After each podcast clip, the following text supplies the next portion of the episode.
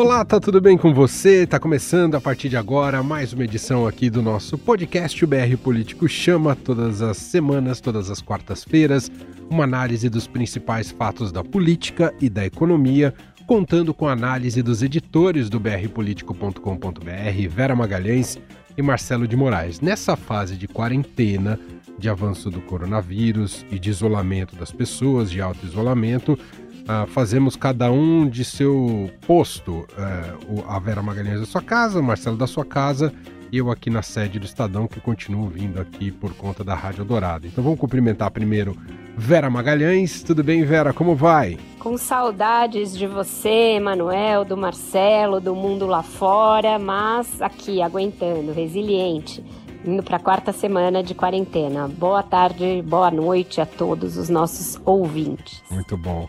E o Marcelo de Moraes, diretamente de Brasília, também da sua residência, fala com a gente. Olá, Marcelo, tudo bem?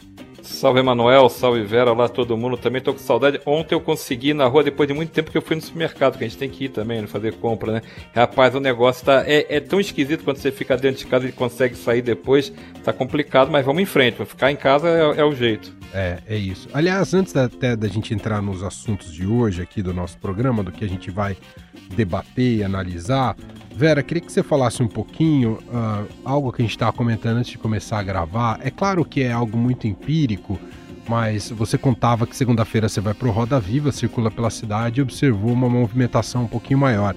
Eu te contei também que tenho vindo todo dia para o Estadão e fiquei bastante, estou bastante preocupado com a quantidade de gente que está na rua e de carros circulando. Não me parece ainda que esse isolamento, pelo menos aqui em São Paulo, realmente esteja sendo adotado por todos de uma maneira radical, não é, Vera? Precisa reforçar muito a, a questão das pessoas ficarem em casa. Exatamente, Manuel. É, eu sinto que de, de, da segunda-feira da semana passada para essa já relaxou muito o isolamento e a quarentena. Muito mais carros na rua, muito, muita gente em postos de, postos de gasolina, em casa, em lojas de conveniência desses postos e em bares. Os bares estão abertos, servindo bebida. A pessoa fica ali na calçada, aparentemente não está dentro do bar, mas não é isso que diz a determinação da prefeitura do governo do estado. Então está precisando cuidar mais. É, as pessoas precisam é, ter consciência de que, embora elas não conheçam, eventualmente não conheçam ninguém que esteja positivado para o novo coronavírus, a gente vai entrar agora nas semanas mais críticas da pandemia, de acordo com as estimativas do Ministério da Saúde, da Secretaria de Saúde aqui de São Paulo. Então é preciso ficar em casa. A quarentena em São Paulo foi estendida até o fim do mês e pode ainda vir a ser estendida a depender de como ficar é, daqui para frente. E não é hora de relaxar os, os controles de jeito nenhum. Marcelo, em Brasília, o que, que você observou nessa sua rara ida ao mercado?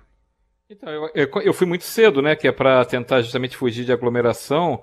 É, tinha muito menos carro na rua, mas quando você vai chegando nos lugares onde tem, por exemplo, supermercado grande, onde tem é, é, aquela rota de passagem para trabalho, que aqui tem muito aquele trânsito que vem das cidades satélites para o plano piloto em Brasília, você tem muito essa, esse fluxo, né? Ali te, você tem bastante trânsito o trânsito dos carros ainda está intenso por ali. Mas como o Congresso funciona é, e, e, remotamente, o Judiciário remota, nem remotamente está funcionando, e, o, e o, a questão do, do, também do Executivo aqui de Brasília também está nesse esquema, então você tem a, a área central de Brasília está tranquila, você não vê grande movimento. Tem uma pessoa ou outra andando, aqui não tem muito essa furada de bloqueio, até porque o governador do Distrito Federal, Ibanez Rocha, ele foi um dos primeiros, se, se não foi o primeiro, foi o segundo a adotar a quarentena mais forte, a adotar o isolamento mais forte. Então aqui você ainda consegue ver uh, o isolamento sendo preservado razoavelmente. Mas quando você chega nesses lugares onde tem mais concentração de atenção, tipo perto do supermercado,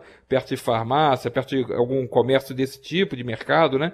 Você tem muita gente andando. Eu achei, eu até elogiar, pode ter sido o lugar que eu fui, mas as pessoas estavam bem civilizadas dentro do supermercado, dando distância, respeitando aquela marca que os supermercados estão fazendo no chão para você não ficar perto da fila, né? Não ficar embolado na fila enquanto um está pagando, o outro fica esperando de longe. Achei achei é, razoavelmente bem, bem legal. Mas assim, é como vocês falaram, em São Paulo, não é exceção em termos desse afrouxamento. A gente está vendo no noticiário, muitos lugares estão tendo é, é, gente indo para a rua normalmente, andando, se aglomerando, parando numa, num boteco que encontre aberto e ficando junto. Então é isso que é o perigo, que é, é esse espaço que a gente está ganhando agora, que é da, dessa quarentena que a gente cumpriu, é o que está garantindo os, os, os, casos não dispararem mais do que o normal. Está mantendo ali uma, um crescimento mais ou menos ali sob controle. Se você afrouxar isso, semana que vem pode cobrar, vai ter gente baixando o hospital. É isso, tem toda a razão. Bom, grande debate no, no, Brasil atualmente e que diz respeito a, a justamente às estratégias para combater o coronavírus, o avanço da doença e que está circunscrito também à questão política né, e à condução dessa crise, está nesse momento, infelizmente, a gente está no meio né, desse furacão, no olho do furacão e discutindo se o presidente, ou acompanhando né, se o presidente vai ou não demitir o ministro da Saúde, Luiz Henrique Mandetta, que é o responsável justamente por coordenar uh, uma força-tarefa para que o país tenha o, men o, menor número de mortes possível. Então, tudo isso é muito estranho, né? Era um momento de é, coordenação, de, de união e de concentração de esforços para que o país passe bem nessa situação. Mas a gente está aqui discutindo uma situação política entre o presidente e o ministro da Saúde. O, o Vera Magalhães, no final das contas, a, houve mesmo uma paz selada entre os dois? É provisória? O Bolsonaro só está dando um tempo? Uh, queria um pouco da sua avaliação dessa situação, que é muito triste para todos nós no momento de grande gravidade. Vera. Emanuel, não se pode falar em paz. O presidente passou a segunda-feira ameaçando demitir o ministro da Saúde. Essa demissão chegou a ser comemorada por parte de aliados do presidente Jair Bolsonaro, criticada por outros, e ele foi dissuadido mais ou menos na hora da reunião ministerial, ali no fim da tarde, início da noite, pelos generais, até por parlamentares que entraram em contato com ele, fazendo é, saber que não ia ser bem recebida no Congresso e no Supremo Tribunal Federal a demissão do ministro da Saúde neste momento e a troca de todo o protocolo, assim, às pressas. Então, é, muito a contragosto, ele foi convencido a manter Luiz Henrique Mandetta.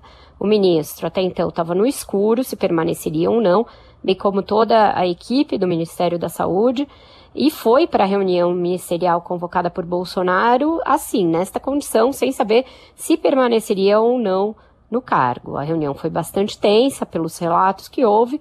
É, depois dela, Mandetta se recusou a assinar alguns atos normativos relativos ao tratamento com cloroquina, hidroxicloroquina, para mudança de protocolos, e foi para uma entrevista coletiva na própria noite da segunda-feira, em que se mostrou muito contrariado de estar sendo submetido a essa fritura. Ele falou ali, sem meias palavras, que é, precisava de paz para conduzir o país nesse momento, que o ministério mal tinha trabalhado naquele dia diante da perspectiva de que muitos fossem sair, que chegaram a limpar as próprias gavetas e limpar a dele próprio, mas que ele permaneceria, não abandonaria paciente no meio do tratamento, ele já tinha dito isso. Disse que o inimigo tem nome e sobrenome, fez uma pausa dramática, todo mundo ficou na expectativa e aí ele falou Covid-19. é... Esse foi um momento. Falou que leu o mito da caverna de Platão nesses dias aí de, de isolamento, dando a entender que vai se refugiar sempre na ciência, na, no conhecimento e contra a contra-informação, mas isso não fez com que cessassem nem as fake news contra ele, nem a campanha e nem o cerco em torno de Bolsonaro por parte de lobistas, parlamentares é, e mesmo alguns, médicos que defendem outro protocolo no combate ao coronavírus. Essa discussão sobre o uso mais constante e mais é, no início do tratamento da cloroquina ou da hidroxicloroquina combinadas com outros medicamentos ganhou corpo nessa semana fez com que o presidente passasse a ser um defensor ainda mais ardoroso dessa desse tipo de estratégia, sendo que não há nenhuma comprovação de que isso vá funcionar e de que isso seja o suficiente para se relaxar os outros controles, como o distanciamento social e a testagem em massa. Então está havendo aí uma cortina de fumaça com essa discussão dos medicamentos, politizaram uma discussão de medicamentos, algo inacreditável, mas que está acontecendo no Brasil, e isso não é tratamento e não é cura para o coronavírus. É, é, o que se tem dito no mundo inteiro.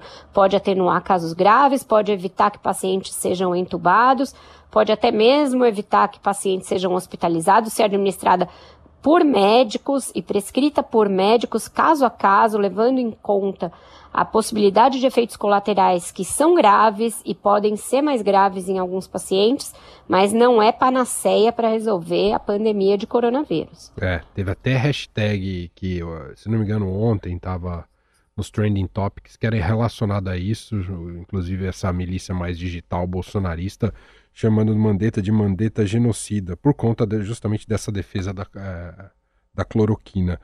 O, o, Marcelo de Moraes, pelo que a gente ouviu da Vera Magalhães, é, o Bolsonaro ainda estaria procurando, claro que não sabemos qual vai ser o timing dele, mas estaria ainda procurando um substituto para o Mandetta?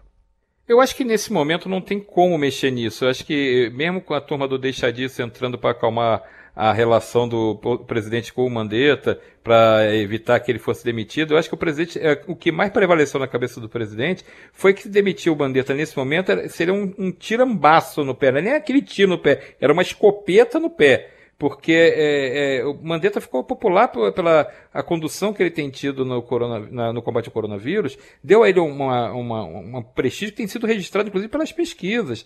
Ele, ele tem mais credibilidade nessa condução do que o presidente da República. Então, na verdade, é, você tirar, no meio de uma crise, que a gente sabe que está aumentando o número de pacientes, está aumentando o número de casos, você é, tirar o ministro que tem a credibilidade junto à opinião pública, e a gente sabe que o presidente Bolsonaro é, lida muito com essa questão das redes sociais, do que da, da temperatura da, da, da, da, rua, do clima, ele, ele lida muito com essa com esse respaldo que as redes dão para ele, e ele não é bobo de achar que isso ia mudar se ele demitisse o, o, o ministro da Saúde bem avaliado. Então, claro que ele, ele, ele gostaria muito que fosse alguém alinhado a ele, mas ele não tinha condição política naquele momento de fazer aquele gesto sob pena de pagar uma conta política impagável, talvez. Talvez fosse um, um, precipitasse uma reação pesada no Congresso, uma reação das ruas, que não tem rua, mas tem panela, né? Que as panelas batessem milhares de vezes ao dia. Então, o presidente ele é, também entendeu que era importante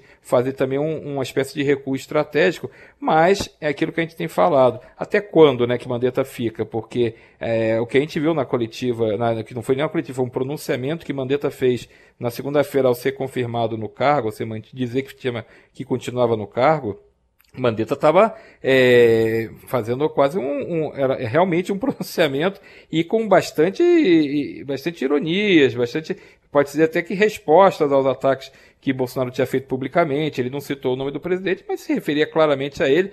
E aí teve uma, pelo menos uma referência que provocou bastante irritação entre os aliados do presidente, que é a história da citação do mito da caverna. Né? Todo mundo sabe que o presidente é, tem o apelido de mito, né? E, e ficou começaram as piadas na rede social que ele tinha chamado ele de mito da caverna, porque ele estava chamando ele de quase de ignorante, né? Então, é, é, essa provocação, essa resposta, né? Que Mandetta deu causou um mal-estar. O pessoal que a turma do deixa disso do governo foi conversar com o Mandetta dizendo assim: aí você também quebra a gente, né? Porque a gente está tentando baixar a, a bola dos dois lados e você a, bota mais lenha na fogueira também não ajuda. Então, ontem, na terça-feira, está gravando hoje, quarta-feira, o podcast. Na terça-feira, Mandetta fez um tom muito mais tranquilo, muito mais suave.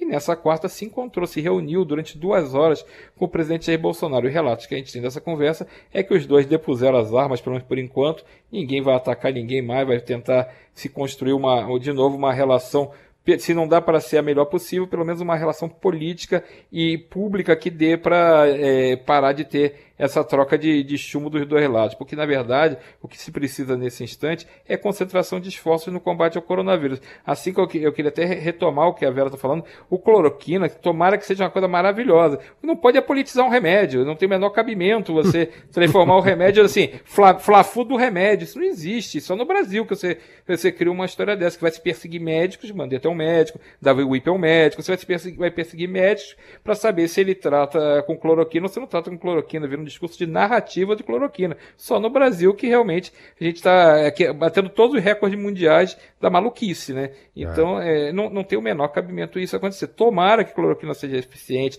tomara que apareçam 200 remédios, mas não é assim, não tem mais essa... Se tivesse essa, essa, tivesse essa certeza, estava todo mundo já tomando, não é assim que faz. O médico tem que participar disso, tem que ser uma, uma coisa embasada na ciência, não pode ser palpite. Tanto que a gente teve uma outra situação de mal-estar no Congresso, na sessão da Câmara, quando um deputado do PSD, o Reinhold Stefani Júnior, estava falando sobre fez uma defesa eh, durante a sessão começou a defender o uso da cloroquina como sendo uma coisa, um remédio quase milagroso ali que ele estava falando, e o Rodrigo Maia interrompeu e falou assim: "Isso é médico?" Ele falou: "Não, não, porque ele, ah, bom." Então ficou até, depois até pediu desculpa, mas é isso, não dá pra gente ficar. Não é discussão, discussão de boteco. Não dá pra chegar no boteco, ah, cloroquina. Não dá pra ser assim. A gente tem que ter o respaldo da ciência e aí sim vamos. E não descartar nenhuma, nenhuma possibilidade, mas não pode claro, ser boteco, né? Não claro. pode reduzir a boteco essa discussão. Sem dúvida. Agora, Vera, é, é a cloroquina? É a questão do isolamento horizontal ou é mais uma vez, o cálculo político para reeleição em 2022? Porque o Bolsonaro age assim. Não dá para saber porque ele age assim, porque não há cálculo político que justifique um presidente de um país agir dessa maneira em meio a uma pandemia. Nenhum outro chefe de Estado é, com, de um país do tamanho do Brasil está agindo dessa maneira, nem de esquerda nem de direita. Você tem uns relatos do maluco lá da Bielorrússia que mandou fazer sauna e usar vodka e tal, é o outro que proibiu falar cloroquina, não é cloroquina não, coronavírus no país, acho que lá no Turcomenistão, mas só. Só casos exóticos de países pequenos, repúblicas insignificantes. Um país com o tamanho do Brasil, com a população do Brasil, a importância continental que nós temos e a economia pujante do tamanho que nós temos, não pode se dar ao luxo de vir com bruxaria no momento de uma pandemia, porque isso não, não reverte em nada lá na frente. Ah, os bolsonaristas podem estar até acostumados a ganhar jogos com base em narrativa, mas quando é algo tão palpável quanto uma pandemia que faz vítimas, faz vítimas na família de todo mundo, da esquerda à direita, do pobre ao rico, de norte a sul, é, na cidade e no campo, é, não há narrativa que, que se sobreponha a isso. Então, é, ele precisa, até para o bem dele, até para a autopreservação e para que ele possa, depois do fim do surto, recompor a economia, recompor sua base política é, e tentar aí sim formular algum programa para 2022, não é possível pensar a respeito disso nesse momento. Nem o Trump, que enfrenta uma eleição que é neste ano, está podendo pensar apenas em eleição. Você vê que ele tem altos e baixos, tem os momentos em que ele capitula diante da necessidade de fazer isolamento e cuidar da coisa com seriedade. Ali na frente ele já, já faz críticas à OMS, porque esse sim está desesperado, tem uma eleição neste ano e sabe que a, essas proporções, está morrendo muita gente nos Estados Unidos, a economia vai sofrer um baque aí sim ele tem uma reeleição ameaçada. Eu acho que o Bolsonaro tem ainda dois anos pela frente. Não pode se dar ao luxo de pensar nisso agora. Tem de pensar em como unir esforços com os governos, com o legislativo, com o judiciário, com os seus próprios ministros e com as diferentes áreas do governo para que haja um direcionamento único. É, isolamento vertical não existe em nenhum lugar do mundo. É, e não existe em um lugar como o Brasil, em que você não tem como pôr os velhos em um lugar em que eles estejam sozinhos. Portanto, é, é inviável, é irreal, é anti-ciência e é anti tudo que deu certo no resto do mundo. É, senão a gente vai começar a ter que nem um lunático que num programa do SBT defendeu que se coloque todos os doentes num campo de concentração e aí sim seriam isolados mesmo. Então a gente está tendo, é, juro por Deus, teve isso em televisão, a gente está tendo todo tipo de sandice saindo do esgoto e indo parar na casa das pessoas. Ninguém é obrigado, você está isolado em casa e ainda ter que aguentar esse tipo de afronta à lógica, ao bom senso, ao bom gosto, à humanidade. É, então, o presidente, quando ele coloca a ciência em xeque, o min próprio ministro em xeque, vai para a rua, faz rolê do coronavírus, ele está dando margem a que todos esses ratos saiam dos esgotos, entendeu? Então, é isso que está acontecendo. Boa. Ô, ô, Marcelo, você falou dos bombeiros, de quem ajudou ali a convencer o Bolsonaro a não tomar essa medida é, mais radical de demitir o Luiz Henrique Mandetta, uh, esses bombeiros seriam os militares, especialmente o Braga Neto, é isso, Marcelo? É, ele é um dos principais, né? Desde que ele assumiu a Casa Civil, já com uma função é, mais de organização gerencial, coisa que faltava ao governo enquanto estava o Anix Lorenzoni ali na Casa Civil, o general Braga Neto foi chamado meio que para botar ordem na casa. E com o respaldo que ele tem dos outros militares também fazem parte desse núcleo do Planalto, né? O general Ramos, o próprio general Heleno, que é um pouco que não é muito alinhado nesse sentido de ser bombeiro, né? Ele é mais tá mais para incendiário do que para bombeiro, mas tem o general Ramos, tem também o, o ministro Jorge Oliveira que é major da PM, não é militar, mas é major da PM. Então você tem uma turma ali, um, um núcleo de, de, militares que tentou operar bastante nessa operação, operar na, nessa, nessa história de baixar a bola na crise Mandetta e Bolsonaro, e o general Braga Neto é o cara que está comandando essa ação, justamente por ter o papel de ser o ministro da Casa Civil. A Casa Civil sempre tem um papel muito forte, embora seja militar, o que é uma contradição, a Casa Civil com um militar no comando, a Casa Civil tem esse papel de ser gerente e de ser meio que o, quem bota a, a ordem na casa. Com o Onyx Lorenzoni, isso desapareceu. Você não teve esse, esse papel. Ficou uma coisa meio esquisita e que explica grande parte das decisões confusas que aconteceram no primeiro ano do governo. Essa falta de, desse gerenciamento que, que era necessário dentro do governo. Só que o general Braga Neto, ele já participou de outro tipo, outros tipos de, na carreira dele, nas operações que ele comandou, de entrar justamente em situações complexas. E ele entrou meio que para, ó, eu vou centralizar aqui, tanto que na, nas entrevistas coletivas sobre o, o, coronavírus, com a participação inclusive do ministro Mandetta, ele está comandando agora. Ele é, é, o general Braga Neto que chega lá e coordena, inclusive é, orienta lá a hora de acabar a entrevista. Então ele está meio que colocando a, a mão dele para fazer essa organização. E aí, claro que nesse mar de teorias da, das, da conspiração que tem nas redes bolsonaristas, já se imaginou que ele seria o novo interventor, a ala militar nomeou o general Braga Neto como interventor do governo, Bolsonaro já seria só uma rainha da Inglaterra. São daquelas bobagens, aquelas teorias da conspiração que, que ganham um, um espaço tremendo nas redes sociais, sem nenhum fundamento. É claro que o general Braga Neto entrou com força, ele acabou de assumir a Casa Civil é lógico que uma pessoa que ganha esse tipo de, de função fica forte. Mas daí é dizer que o presidente não governa, que é ele que governa, que tem uma intervenção branca já acontecendo, tem aquelas tolices, né? Tanto, tanto assim que as pessoas estão preocupadas se o Bolsonaro vai demitir o Mandetta ou não. Se ele não mandasse nada, já estava decidido, a crise já tinha acabado há muito tempo. Então, as pessoas preferem fazer a, a turbulência e isso atrapalha muito o Brasil. Nesse momento você tem essa, essas infinitas narrativas, essa infinita guerra ideológica que muda conforme interesse, parece é, assim, ah, agora isso aqui perdeu a graça, vamos partir para Ninguém mais fala, por exemplo, da briga na cultura com a Regina Duarte, agora isso já perdeu o interesse, então você agora está com uma briga diferente, né? A briga agora é a cloroquina, a briga agora é a intervenção do Braga Neto no governo. Então, é, é, o Brasil precisava muito que baixasse a bola. Tem um coronavírus aí fora, literalmente, que está é, acabando com a saúde das pessoas, está complicando demais a economia do país. A gente está tendo uma situação que vai ter, mesmo com todo mundo curado, no dia seguinte você começa a reconstrução da economia, que não será simples. A previsão do PIB oficial do Boletim Focus, por exemplo, que é feito pelo Banco Central, já está colocando o PIB caindo obrigatoriamente obrigatoriamente pelo menos 1,8%. É uma previsão modestíssima. Tem gente que fala em queda de 6% do PIB para esse ano. Então você tem uma terra arrasada por aí que vai precisar ser tocada. Então o que a gente menos precisa é da balbúrdia. O que menos precisa é de teoria da conspiração e de perda de tempo com narrativa. O Vera, enquanto então o parte desses mais radicais dis discutem qual que é o remédio, a droga que será a salvação para a Covid-19, o remédio econômico para esse momento também de muita desassistência e vulnerabilidade uh, preparada aí pela equipe econômica do governo, está uh, tá saindo no final das contas ou ainda há muito bate-cabeça, hein, Vera?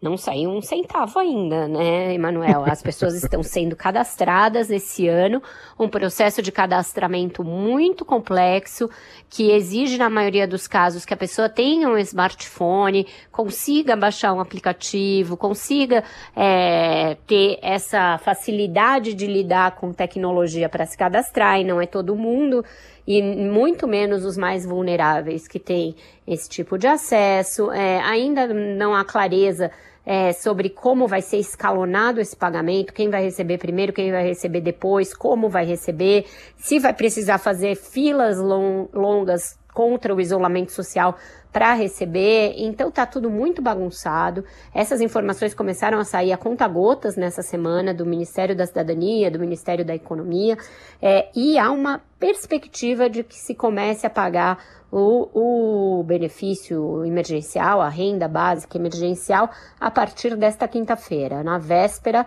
da Páscoa, portanto, véspera da Sexta-feira da Paixão. É, vamos ver se vai sair mesmo. A gente tem de ver é, as pessoas começarem a receber para acreditar, porque esse prazo vem sendo postergado semana após semana. E além da medida emergencial, todas as outras também é, vão sendo anunciadas a conta gotas. Você não tem ideia de um pacote fechado, de como isso vai impactar aí é, estados, municípios, empresas, é, trabalhadores da mão de obra formal e informal. Até agora, os servidores não foram chamados a dar nenhuma contribuição. Então, parece um pacote que é meio um queijo suíço, porque ele tem buracos é, e, ele, e, a gente não vê é, o fluxo do dinheiro, o fluxo dos recursos chegando na ponta. A gente já está é, há quatro semanas com as pessoas sem exercerem as suas atividades regularmente. Isso já é o suficiente para quem é pequeno quebrar. É, e a gente não está aqui advogando que as pessoas voltem a trabalhar, porque a gente sabe que o isolamento social é a maneira de evitar que o sistema de saúde entre em colapso nesse momento e mais gente morra. Então, para isso, o Estado precisa socorrer. Não é uma discussão, ah, somos liberais ou somos intervencionistas na economia. Não, essa discussão está suprimida por hora, ela volta depois, quando a gente voltar à normalidade. Por hora é emergência, guerra orçamento de guerra, economia de guerra. É, nesse momento, até o Milton Friedman preceitua que você rasgue os manuais e faça o que tem de ser feito. É, então, o dinheiro tem de chegar na ponta e não começou a acontecer isso. Uhum. Já há também, Marcelo de Moraes, nesse campo econômico, uma defesa, se eu não me engano, partiu, eu posso estar errado, vocês me corrijam, mas partiu, a sugestão partiu do Henrique Meirelles, ah, que já foi ministro, é, presidente do Banco Central. Ministro ou presidente do Banco Central? Agora me confundi. Foi os dois. Foi os dois. Foi os dois. Então pronto, é por isso que eu me confundi. É. É. De imprimir dinheiro, Marcelo, vai, dá, dá certo essa história de botar a Casa da Moeda para imprimir dinheiro e botar na economia, Marcelo? Eu sou um cara antigo, antigamente se falava quando imprimia dinheiro, falava tocar a guitarra, né? Você tocava a guitarra, impri, imprimia as notas lá, isso era muito comum você, naquele tempo de inflação gigantesca, né? De que você e que eu pelo menos eu fui um milionário, né? Porque o meu salário era mais de um milhão de tanto, não sei, não sei nem qual era a moeda mais, se era cruzeiro, cruzado se era novo, cruzado, se era pataca, já nem sei mais qual era a moeda. Eu sei que eu era milionário porque eu tinha, tinha tanto dinheiro, eu tenho, no, tinha tanto zero no salário da gente que a inflação era gigantesca que você ganhava mais de um milhão, né? Seja lá de qual moeda, de coco, né? Sei lá o que era a moeda. Mas de qualquer jeito, é claro que nessa situação, é como a Vera falou, é guerra. Você eh, depois se discute o que vai acontecer. O que não pode a gente passar fome, não pode o Estado quebrar, não pode a prefeitura ficar sem dinheiro, não pode não ter a, a, a reposição de, de medicamentos. Você precisa gastar todo o dinheiro que tiver. Quanto que tem de dinheiro no teu bolso? Ah, tem um trilhão. Então vamos gastar um trilhão se for necessário. Paciência, essa consequência é, é, ser fiscalista a essa altura do campeonato é o que menos importa. Eu acho que nesse momento que você precisa é ter o, o, o recurso chegando na ponta, você precisa ter as empresas também amparadas, os empregos preservados o máximo que for possível, porque senão você é, é, é, uma coisa que não tem como reverter depois. Você não solucionou agora, você começa a, a, o Estado começa a não ter dinheiro para pagar. O Rodrigo Maia falou hoje que tinha uma das consequências de projetos alterados durante essa discussão de quais soluções você vai dar para tentar amenizar o impacto do coronavírus uma das propostas era o plano Mansueto. E não tem condição de aprovar o plano Mansueto como ele era na sua origem, esse socorro aos estados, porque não tem como os estados dar as contrapartidas que seriam necessárias no projeto original. Por exemplo, estatizar suas empresas, cortar salários, aumentar contribuições previdenciárias locais, e coisas desse tipo que eram contrapartidas que você podia fazer quando a situação era normal. Nesse momento, você tem que dar socorro mesmo para os estados, socorro mesmo para os municípios, porque tem, tem, o Rodrigo Maia me falou uma coisa hoje, que diz que tem estado que não aguenta 40 dias sem receber, é, sem receber ajuda, porque não vai conseguir honrar os compromissos. Compromissos, compromissos de leis, pagar salário. Então, pagar a pensão, você não consegue. Então, esse é um drama que o, o Congresso já entendeu, acho que o Paulo Guedes também já entendeu, o Mansueto também já entendeu, e começou -se a a construir uma solução de ajuda aos estados, que vai ser essa versão desidratada do plano Mansueto, que deve ser aprovado essa semana pela Câmara, talvez com alguma sorte, entre quarta e quinta, né? Então, que aí resolveria, mandaria para o Senado e, e, veria qual é a tramitação que vai ser dada. Só que tudo é muito complicado. Por exemplo, o orçamento da guerra que a Vera citou, ele passou no, na Câmara, já foi aprovado na Câmara na semana passada, e não será votado essa semana no Senado. O Senado tem muitas dúvidas sobre a aprovação do, do, dessa PEC do orçamento de guerra, porque acha que ele dá muita força para o Banco Central, por exemplo. Acha que os bancos é, ficam ali muito privilegiados também, o sistema financeiro é muito auxiliado. Então está aí uma discussão profunda. Então, enquanto tiver esse tipo de coisa, o, o dinheiro não está chegando na ponta. Esse, esse dinheiro, esses 600 reais também dessa, do, da renda, emergencial, renda básica emergencial, não chegou para ninguém ainda. Então, todas essas coisas vão se acumulando e quando você vê, você só tem um problemão lá na frente. Você não conseguiu. As pessoas estão doentes do mesmo jeito, você não conseguiu atenuar a questão do, do salário que desapareceu, você não conseguiu atenuar a questão das empresas que estão quebrando e vira o caos. Então é isso que tem que ser evitado. Acho que a gente está correndo muito contra o relógio, o relógio está voando e a gente está perdendo essa guerra para o relógio. Bom, por falar em relógio voando, a gente já está chegando também aqui ao fim do nosso podcast. E falando em relógio também, Vera. A gente está chegando próximo agora do, do pico da pandemia, agora a gente vai perceber mesmo o teste do nosso.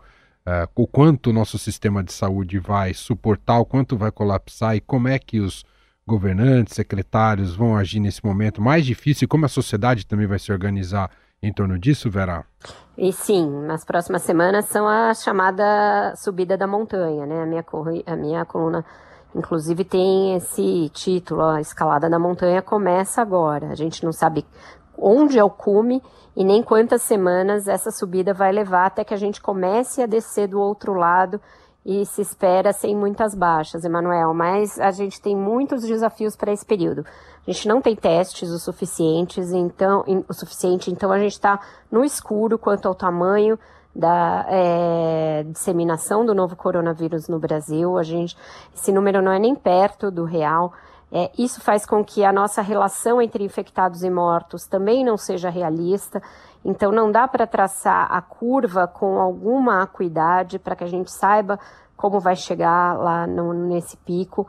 É, a gente não sabe é, quanto esse relaxamento das normas de distanciamento social vão cobrar em termos de é, ocorrência a hospitais nas, semana, nas semanas é, seguintes, e até que eu acho que o Brasil estava se prevenindo bem com isso, aumentando os leitos, aumentando leitos de UTI, aumentando leitos com respirador, construindo hospitais de campanha, mas sem o isolamento social isso pode ser tudo inócuo, pode ser um esforço que não vai dar conta do recado, e é por isso que é preciso que as pessoas se conscientizem de que não é uma gripezinha, de que não é bobagem, de que não pega só velho, de que não pega só quem tem doença pré-existente e fiquem em casa para não haver esse colapso do sistema de saúde. A gente, é, a questão dos medicamentos é nessa hora o que de menos é importante. O mais importante seria garantir equipamentos de proteção individual para quem está na linha de frente, para os profissionais de saúde, garantir respiradores e garantir testes. Essas são as grandes é, coisas que se pode fazer no macro. E enquanto isso, as pessoas colaborarem ficando em casa. É isso que vai fazer com que a gente é, tenha uma travessia dessa montanha menos penosa do que a de outros países da Europa, menos penosa que a dos Estados Unidos, é, e em linha com o que aconteceu na Ásia, é, onde a coisa foi mais ou menos controlada.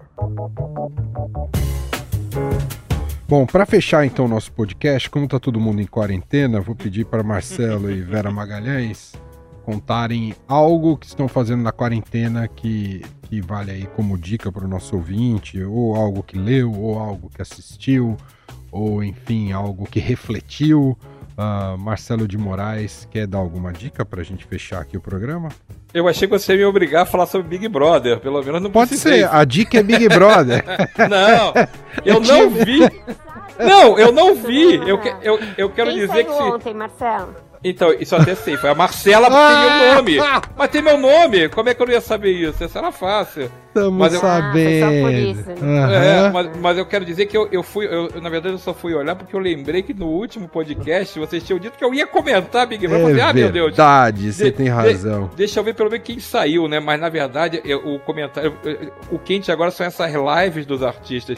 Quem ficou de olho no fim de semana vi, viu que sábado foi uma comoção a, a tal na, na, garagem de Jorge Matheus, né? E que quase custou ali a cabeça do Mandetta, pelo que a gente ficou sabendo que o presidente parece que não gostou nem um pouco de ver o ministro entrando no meio da, da, da transmissão para dar o recado do, do, isolamento, falar se cuida. Então o ministro virou meio que uma atração VIP, ele, uma atração especial, o comentário dele, e também tinha aparecido na, na também na, na live do Xande de Avião, né? Que tem isso também. A gente tem que agora tem que é, se atualizar nos artistas. Xande de Avião não conhecia, quero deixar claro.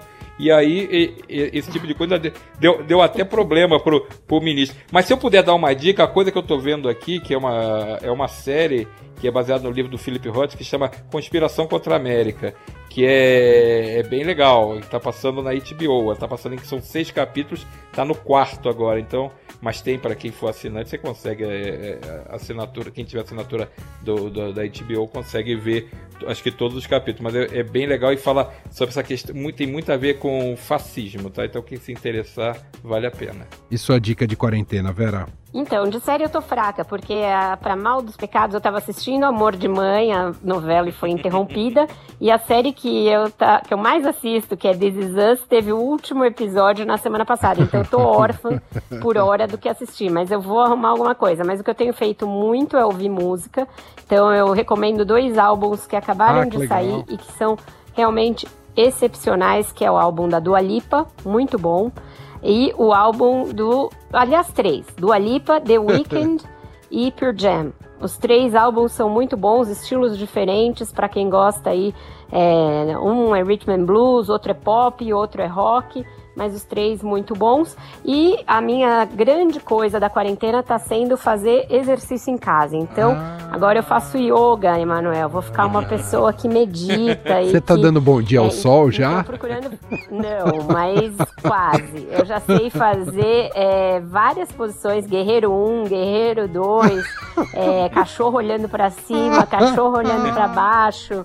É, então, eu já sei fazer posição uma, guerreiro uma com saudade da churrascaria. De... É, eu tô, fazendo essas inovações também. Então agora eu tô assim, um ser evoluído que faz yoga, mas também comprei uma cama elástica, comprei uma corda para pular, Nossa. comprei uma daquelas bolas.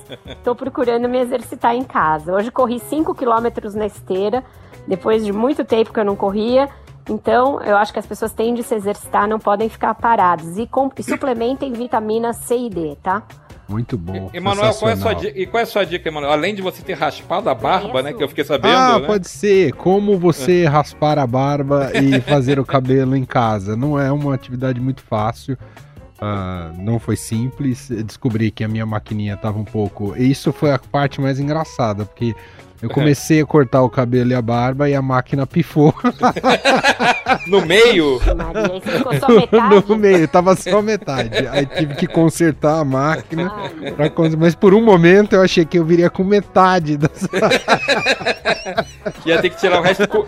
Ia tirar o resto com pinça. É isso, mas eu gostei da, o, das dicas aqui musicais. O Pearl Jam é disco novo, Vera? É.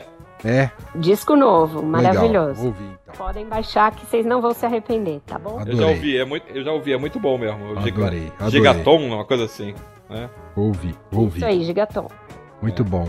É isso, acabamos mais uma edição aqui do nosso BR Político Chama. Tá de volta na semana que vem, mais um programa com Vera Magalhães e Marcelo de Moraes, cada um no seu canto, na sua quarentena, no seu isolamento, repetindo o mantra: fiquem em casa E acessem o tempo inteiro brpolitico.com.br. Uma excelente Páscoa, bem lembrado.